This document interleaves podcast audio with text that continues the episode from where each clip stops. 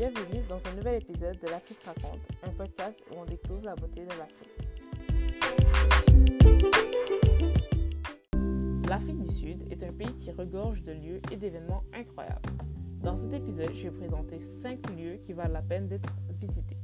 Pour commencer, considéré comme le troisième plus grand parc de safari d'Afrique du Sud, le parc national des éléphants d'Ado est le lieu parfait pour observer ces mammifères.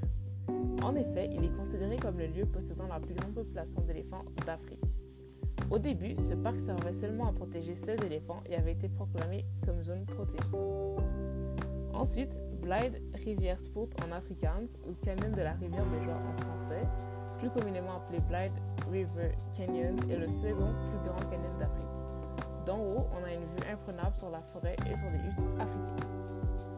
Le jardin botanique national de Kirstenbush est l'un des jardins botaniques les plus populaires au monde pour sa très grande collection de plantes différentes.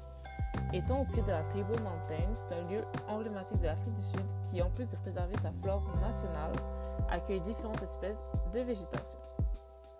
Pour continuer, le musée de l'apartheid, situé à Johannesburg, est un musée consacré à l'histoire de l'Afrique du Sud, plus précisément l'apartheid.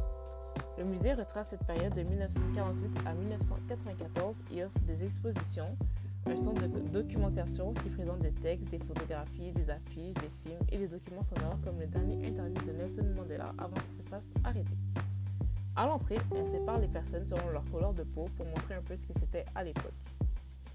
Pour finir, le fort de Bonne-Espérance est un fort forme d'étoile qui a été construit par la compagnie néerlandaise des Indes orientales de 1666 à 1679.